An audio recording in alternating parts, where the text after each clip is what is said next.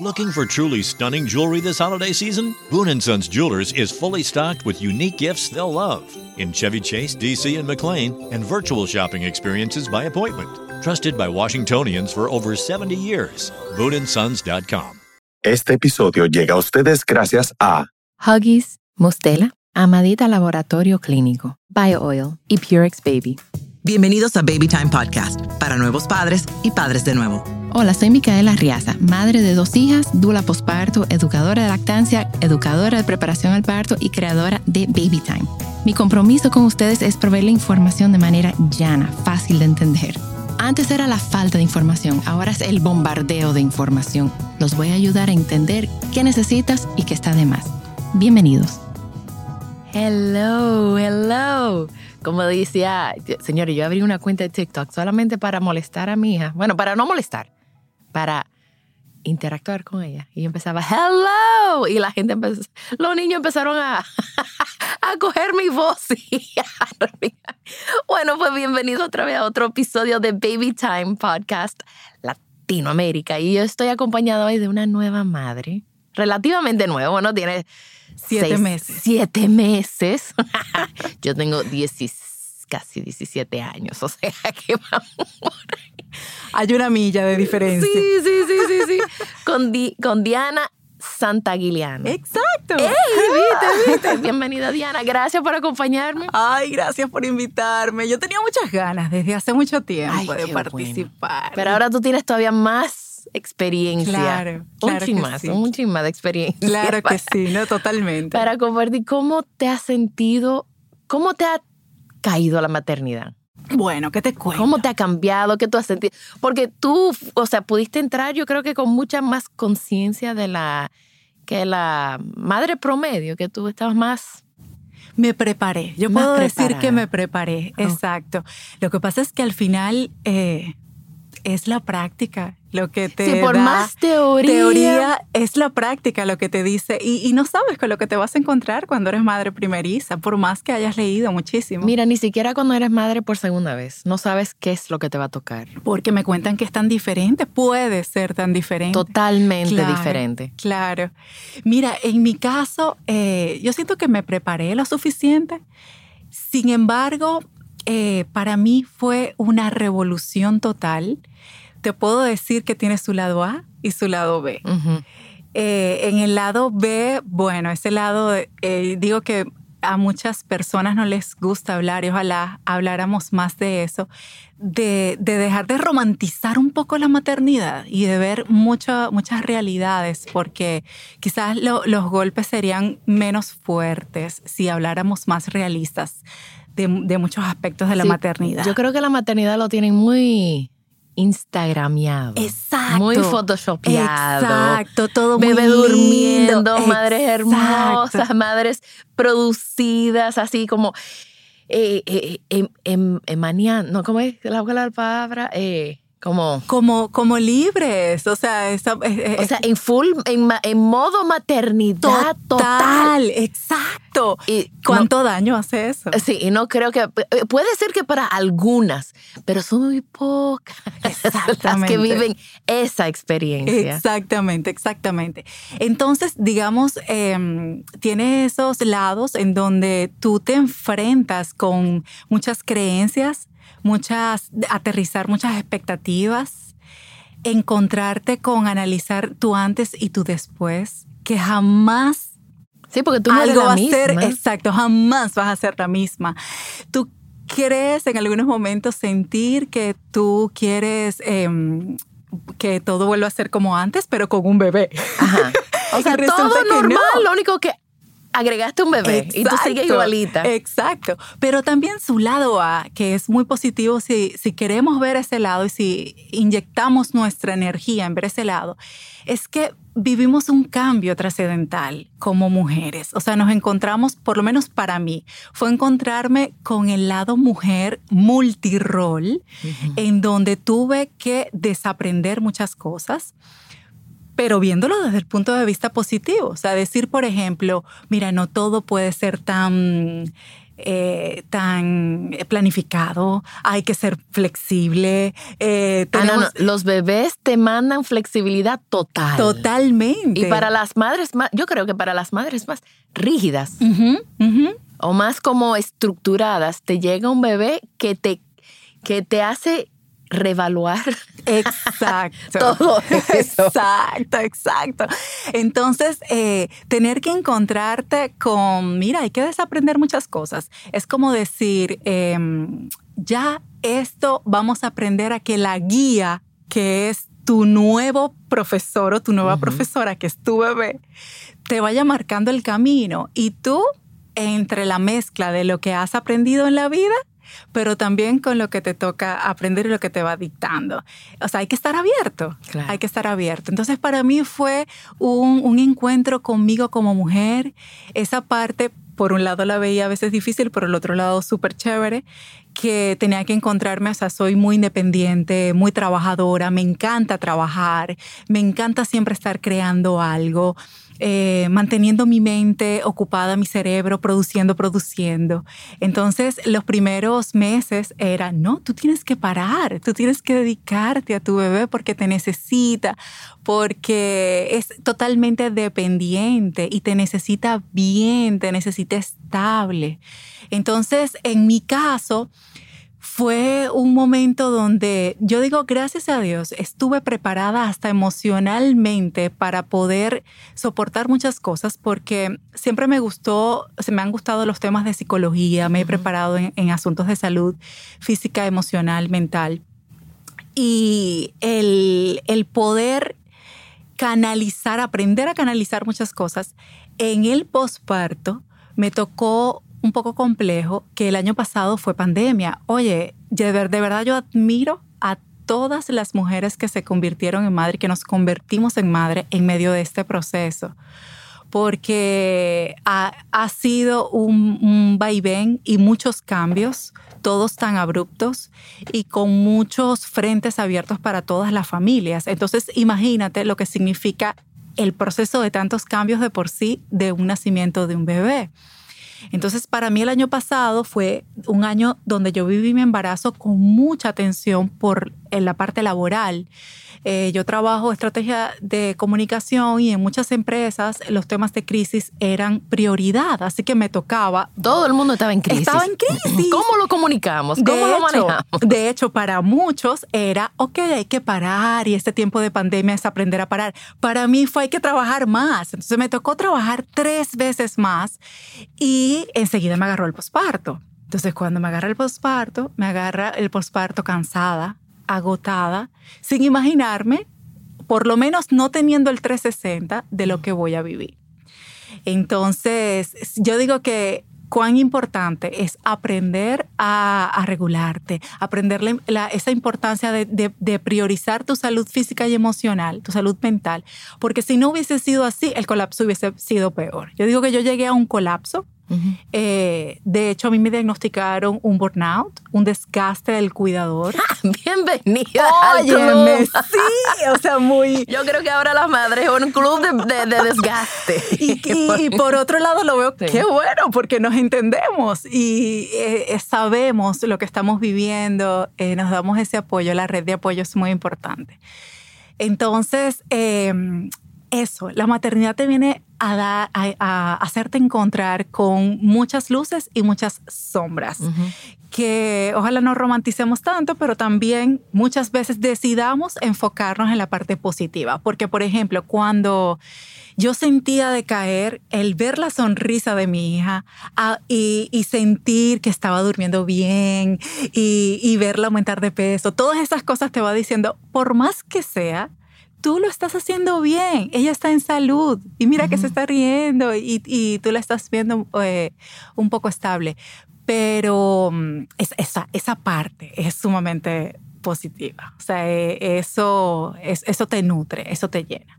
Pero definitivamente yo noté que hay muchas cosas que como madre, ojalá yo dijera, si me encuentro a una madre primeriza, estos puntos tengo que... ¿Qué, qué tú te dirías? Ahora, o sea, ya Miranda tiene siete meses. Sí. Tú ahora, ¿qué tú te dirías a ti a los siete meses de embarazo? ya viendo a ver co- todo lo que tú habías vivido, todo lo que tú has vivido. Ujú, ujú. Estos últimos nueve meses, siete meses más los últimos dos de embarazo, ¿qué tú te dirías a ti misma? Mira, eh, tú estás capacitada para esto. Okay. Van a venir momentos eh, fuertes, pero van a venir momentos hermosos. Hay que aprender a ser eh, flexible. Vamos a ir creando y poco a poco eh, manejando la autocompasión, aprendiendo de mucha autocompasión. No te juzgues tanto, no te vayas a juzgar tanto. O sea, yo me diría en ese momento, no te vayas a juzgar tanto. Autocompasión, amor propio, entender que tú eres prioridad para poderle dar atención a tu bebé. Así que por más presión que tú sientas, por más cansada eh, o digamos que sientes que tienes tantas responsabilidades, prioriza tu amor propio, tu espacio para ti, tu autocuidado, porque si descuidas eso, vas a llegar al colapso. Tú, tú- uno como madre, como mujer, tiene que entender que tiene muchos roles, pero uno de ellos es cuidarse, o sea, ser su protectora, ser la protectora de esa niña que vive en nosotros.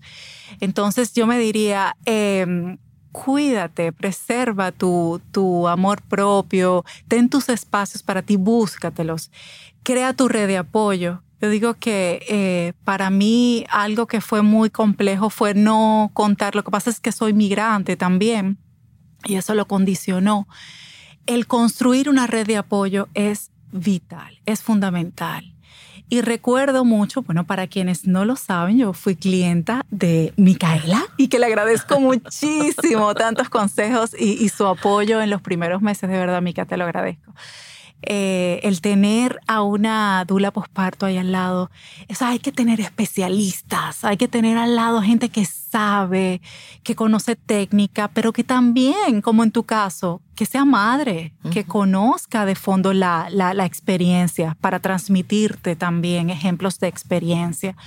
Entonces, el, el recuerdo, cuando tú me decías, es que si nos vamos a los tiempos de los cavernícolas, todo, todo, en nuestra evolución social, siempre hemos crecido en tribu. Ajá. Entonces, Y ahora no lo tenemos. Exacto. No lo tenemos. Exacto. Entonces, esa red de apoyo, construirla. Yo creo que antes de haber dado a luz, yo hubiese dicho, tengo que dedicarme a construir mi red de apoyo, eh, aprender a confiar en otras manos, eh, a, a decir, bueno, quizá por un momento vamos a hacer un, un sacrificio económico, por ponerte un ejemplo, de contratar un personal de servicio, Ujú. pero ese que digamos, oh, que quizás no podemos, estoy haciendo un esfuerzo, pero es un esfuerzo muy necesario, porque tú no lo vas a poder hacer todo sola. Y para tener ese espacio de autocuidado necesitas poder contar con otras manos. Pero fíjate, tú te estás dando cuenta del autocuidado, de la autocompasión, de todo eso, y tú ya tienes siete meses. Yo recién en este año me estoy dando cuenta de eso, y mi hija va a cumplir, bueno, tiene 16 y ya va a cumplir 14. Y ahora es que yo me estoy dando cuenta de la importancia del apoyo, de la importancia del autocuidado, más que el apoyo, el autocuidado. Pues yo Ujú. apoyo yo, yo tenía, pero yo siempre ponía a todo el mundo primero. Ujú. No, las niñas tienen que ir al, al- al médico, las niñas tienen estas actividades, eh, la casa necesita tal cosa, el, el perro hay que llevarlo al veterinario, todo, todo, todo menos lo que yo necesitaba, porque para mí no, no hay tiempo, o sea, no hay tiempo, no hay tiempo, no hay tiempo. Uno cree que no hay tiempo, y no hay dinero. Exacto.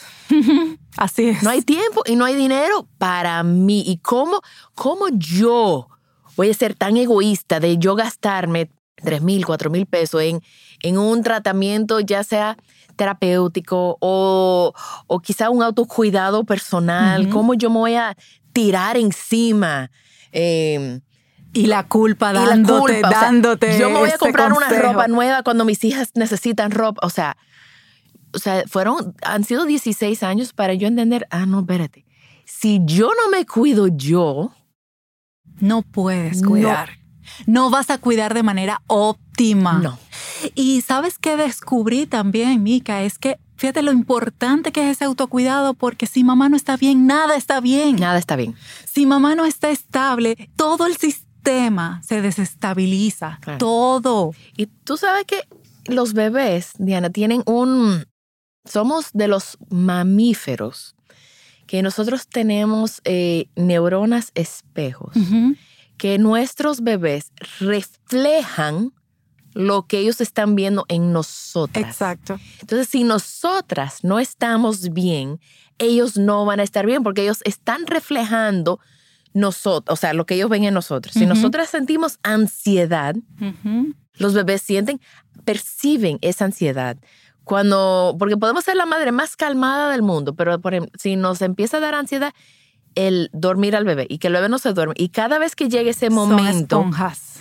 nosotros sentimos esa ansiedad, el bebé lo, lo, lo percibe y el bebé no se duerme. Entonces crece la ansiedad, crece todo. Y nosotras tenemos que estar zen, lo más posible Así es. buscando las herramientas necesarias, ya sean, yo creo que la- hay hay mucho tabú acerca de, la, de las herramientas terapéuticas. eh, como tú dices, eh, no estamos, no tenemos tribu, tú no tienes familia aquí porque tú eres eh, inmigrante. Sí. Entonces tenemos que apoyarnos en y saber que nosotras no estamos supuestas a hacer esto solas. Estamos supuestas, primero, tú en, en hace 200 años, si hubieras parido, tú primero tuvieras como 14 hermanitos más pequeños y quizás más mayores. Entonces, tú vas viendo desde chiquita cómo se maneja un bebé, cómo se trata un bebé, cuál es el comportamiento de un bebé. Viene de generación en generación. Y hasta hace poco, tú hablas de 200 años, pero hasta hace poco era así, Mica. Hasta hace poco. Mamá que le decía, fíjate, cuando mm, se hablaba de no puedes bañar al niño en la noche, era porque en la generación de hace poco que vivían en casas de madera, era frío para bañar a un bebé en la noche. Ese, ese, ese mito fue pasando de generación en generación, hasta hace poquito veíamos eso. Claro. Pero también, ¿qué pasa? Yo digo, tantas responsabilidades que también como mujeres empoderadas tomamos, que antes no, antes era dedicado a los niños y totalmente eh, dedicado a nuestra casa. Ahora no, ahora tenemos muchas Que responsabilidades. esa es una profesión en sí. Claro que sí. Esa es una Mi hermana que ha podido dedicarse a los mellizos, porque ella sacó cuentas. Ella vive en Estados Unidos. Si los pongo en un daycare, mi sueldo, o sea, el sueldo entero de ella se va a ir en pagar ese cuidado. Entonces ella dice, mejor, no me gano el sueldo, pero no lo gasto y estoy con mis hijos y lo estoy cuidando yo. Pero ella siente mucha culpa y, y las personas alrededor de ella como que le dicen, pero, pero tú estás en casa. Tú, como que Tú no estás haciendo nada. tú estás como Claro. de spa en tu casa. Claro, para nada. Para, Para nada. nada. Y eso, eh, poco a poco, si nos vamos descuidando en eso, entonces ahí es donde entramos en el colapso, porque entramos en conflicto con muchos roles de nosotras Ujú. mismas. Antes de ser madres, somos mujeres. Somos mujeres que queremos también arreglarnos, queremos ir al salón, queremos eh, salir con unas amigas, queremos tener nuestro espacio. Ujú. Entonces, cuando también entramos en ese mundo de, mira, de lleno a la maternidad y sentimos, eh, no sabemos domar esa culpa, entonces poco a poco nuestras otras mujeres, o sea, nuestros Ujú. otros roles Ujú. van a darnos látigo, van a decir, y van a protestar, y yo, y yo. ¿y dónde está mi atención? ¿Y dónde está mi atención? ¿Dónde está mi atención? Entonces todo, a partir de eso, empieza a desbalancearse.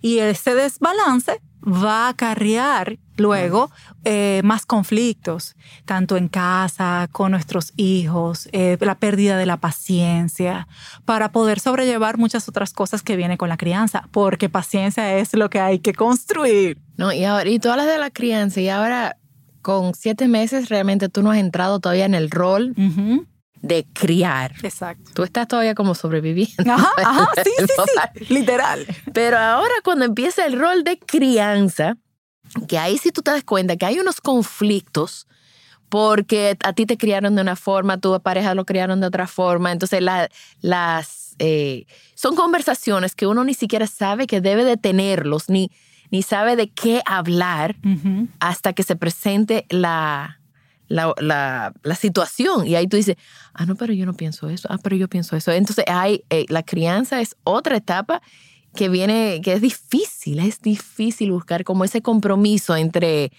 mamá y papá o mamá y pareja, cómo... Y cada etapa evolutiva tiene también sus desafíos. claro.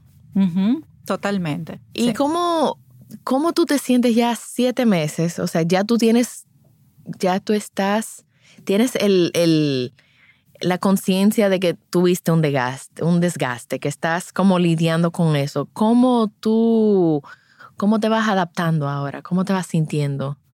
Desde que lo acepté y en Ah, sí, porque eso es difícil sí, también. hay que aceptarlo. Desgaste, ten- yo. Tengo un desgaste y soy humana y acepto que soy humana, acepto que tengo mis momentos vulnerables, eh, acepto que no siempre puedo.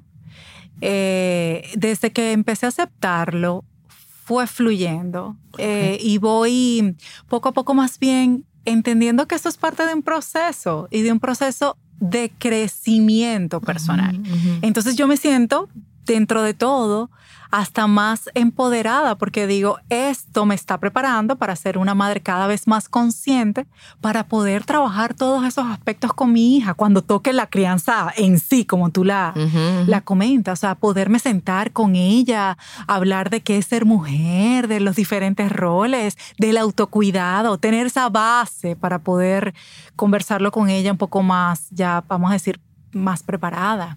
Entonces sí, yo puedo decir que, que he logrado como ese punto de, de equilibrio y de también asimilar que hay ciertas cosas que en el posparto se van moviendo como una pieza de, de rompecabezas y hay que soltar algunas cosas. O sea, el, el pos- la traída de un bebé, desde mi experiencia, viene a despertar conciencia en ti y darte cuenta que hay cosas y personas que ya no pueden estar, que se mueven, hay otras que vienen. O sea, viene, viene un proceso de cambio con eso.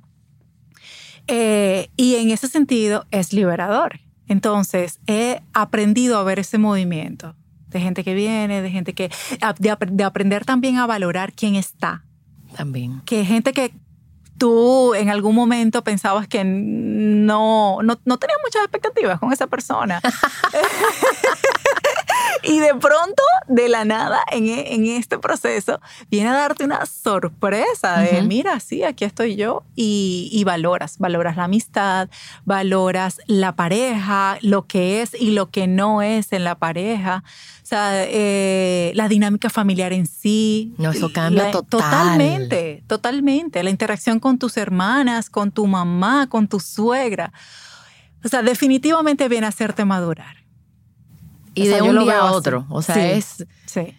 Normalmente nuestra, nuestro proceso de maduración como que es, es lento, es al paso y de repente de un día a otro ya tú eres madre y la, la maduración es, o sea, es, es forzada. es- Abrupta. Es, abrupta. Y otra cosa, Mica, eh, al final nadie lo sabe hasta que se convierte en madre, porque es también muy fácil decirlo, sí, desde la conciencia del que no ha vivido todo este proceso. Ay, pero tú eh, eh, vas, a, vas a hablarlo con tu mamá, vas a, a manejar esto así con tu familia, todo desde el que no lo, no lo ha vivido.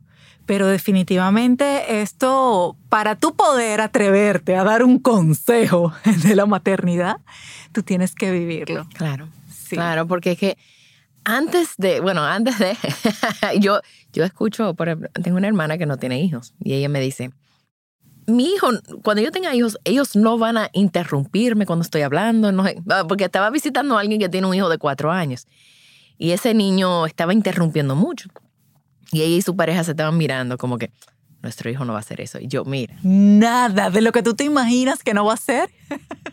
El que dice, mi hijo no va a hacer eso, eso exactamente. Y yo le expliqué a ella, le dije, mira, tú sabes lo que pasa, que a esa edad el niño no es capaz de manejar dos cosas a la vez. Tú lo estás pensando como adulto, Así es. pero el niño solamente le cabe una emoción en la cabeza. Si el, el niño pensó en algo, no tiene la capacidad a los cuatro años de decir, déjame esperar que mi papi termine de hablar para yo interjectar. Sino, eh, entonces mi hermana dice, ah, es verdad, yo sí, es verdad. O sea, lo que está haciendo el niño no es falta de educación de los padres, es simplemente que él es la parte, es la parte como evolutiva del niño. Ahora, entre los 5 y los 7 años, o de 7 a 9, dependiendo si es un niño muy sensible, ahí es que va a poder decir, yo quiero hablar, pero déjame esperar un momentico. O yo quiero actuar, pero tiene autocontrol. O yo quiero hacer esto. Pero es muy fácil antes de tener un bebé juzgar. bueno, yo tengo una amiga que ella dice que ella jamás juzgará a los padres por los hijos, por el comportamiento de los hijos, porque es que, es que vienen con su propio libreto y, tú no sabes qué es lo que te espera, qué es lo que... Sí. Y lo que viene a enseñarte, porque viene a, desafiarte, pero es para enseñarte. Es para enseñarte todos tus eh, debilidades o todos tus donde tú tienes que crecer. Tus puntos de crecimiento, exacto. Tu hijo te va a, te levanta el espejo y te dice, aquí es. Mira, por ejemplo, yo soy la persona menos dramática del mundo. A mí, yo le huyo al drama.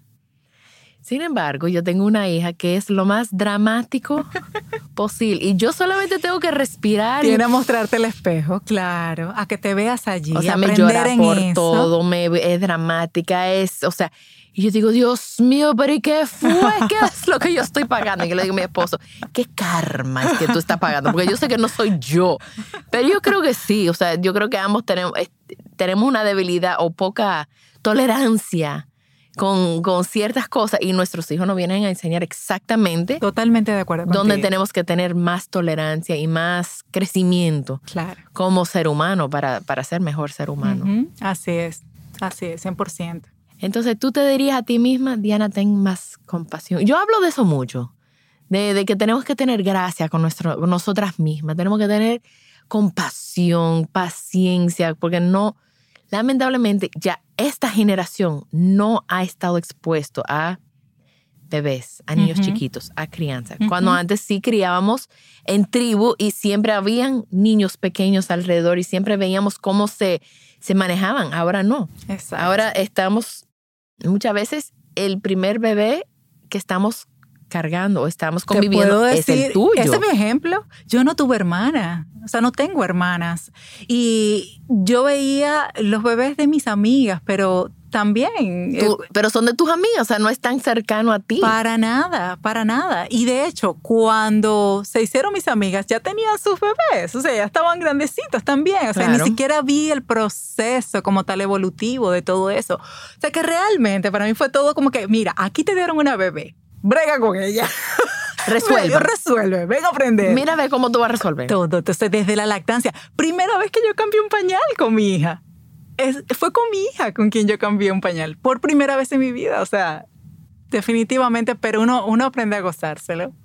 Hay que gozártelo, ríe eh, y, sepa que es, es un aprendizaje. Hay una curva de aprendizaje. Y como yo le digo a mis hijas, oye, esta es la primera vez que yo soy madre de adolescentes. Yo no sé cómo es, yo estoy aprendiendo, igual que ustedes, Exacto. que nunca han sido adolescentes, yo estoy aprendiendo a cómo yo voy a a ser madre de adolescentes. Tú estás aprendiendo cómo tú vas a ser madre de una niña de siete meses, ocho meses. Y bueno, por suerte vamos creciendo juntas, pero fácil no es. No. Fácil no es. Y, y son muchos elementos que hay que tomar en cuenta. Muchos elementos y para uno, vuelvo a decirte, poder lidiar también con los distintos roles que tú asumes y que, y que te nutren, que te dan vida. Porque hay personas, hay mujeres que no quieren trabajar, no les gusta y se dedican a sus muchachos y son felices dedicándose a sus muchachos.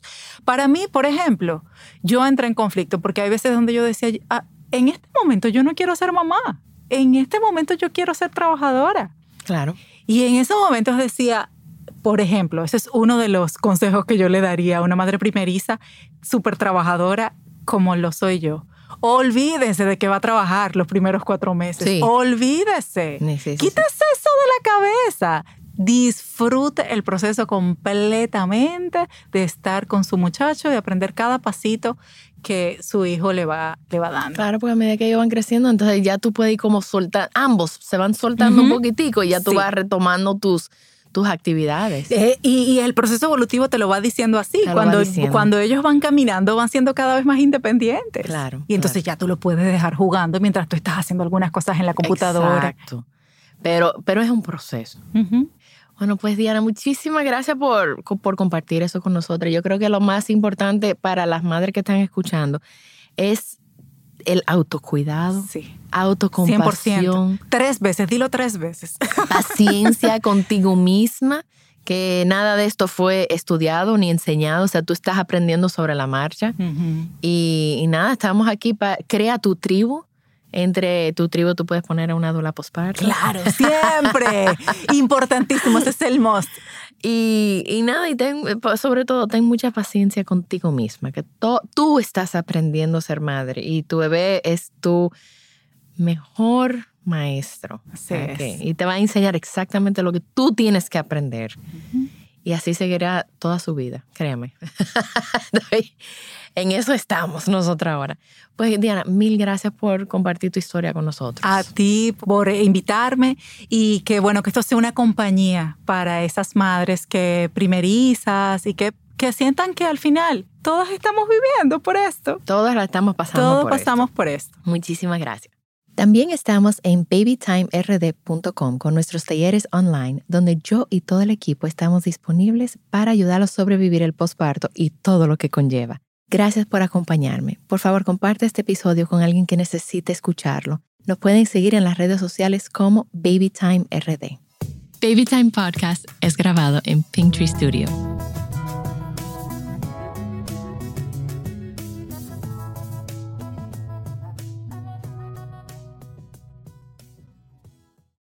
Come celebrate the holidays at the National Army Museum in Alexandria, Virginia.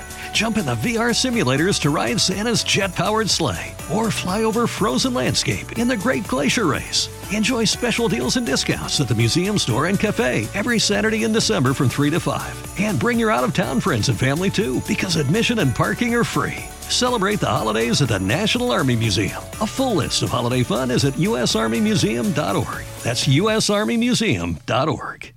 Add sparkle to your holidays with Boone & Sons Jewelers. A burst of color for festive holiday occasions and unique gifts they'll treasure forever. Boone & Sons Jewelers in Chevy Chase, DC and McLean and virtual shopping experiences by appointment at booneandsons.com.